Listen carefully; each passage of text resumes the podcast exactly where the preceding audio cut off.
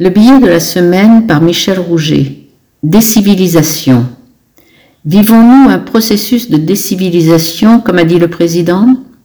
Considéré comme un clin d'œil à l'extrême droite après diverses violences dont celle croissante de l'extrême droite, le mot crée la confusion. Donc parlons-en. Nous revisiterons d'abord nos cours d'histoire sur l'œuvre civilisatrice occidentale. Massacre des croisés, traite négrière, génocides humains et culturels de la colonisation, boucherie de la commune de 14-18, des guerres d'Indochine et d'Algérie, etc. Notre civilisation a toujours beaucoup décivilisé.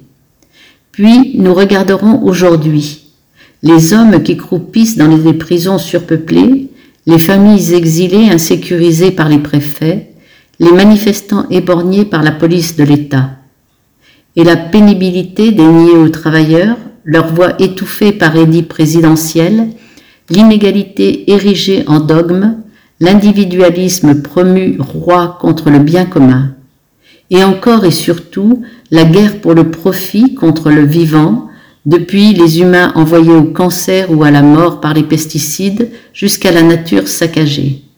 Peut-être faudrait-il s'inspirer d'autres civilisations pour nous reciviliser.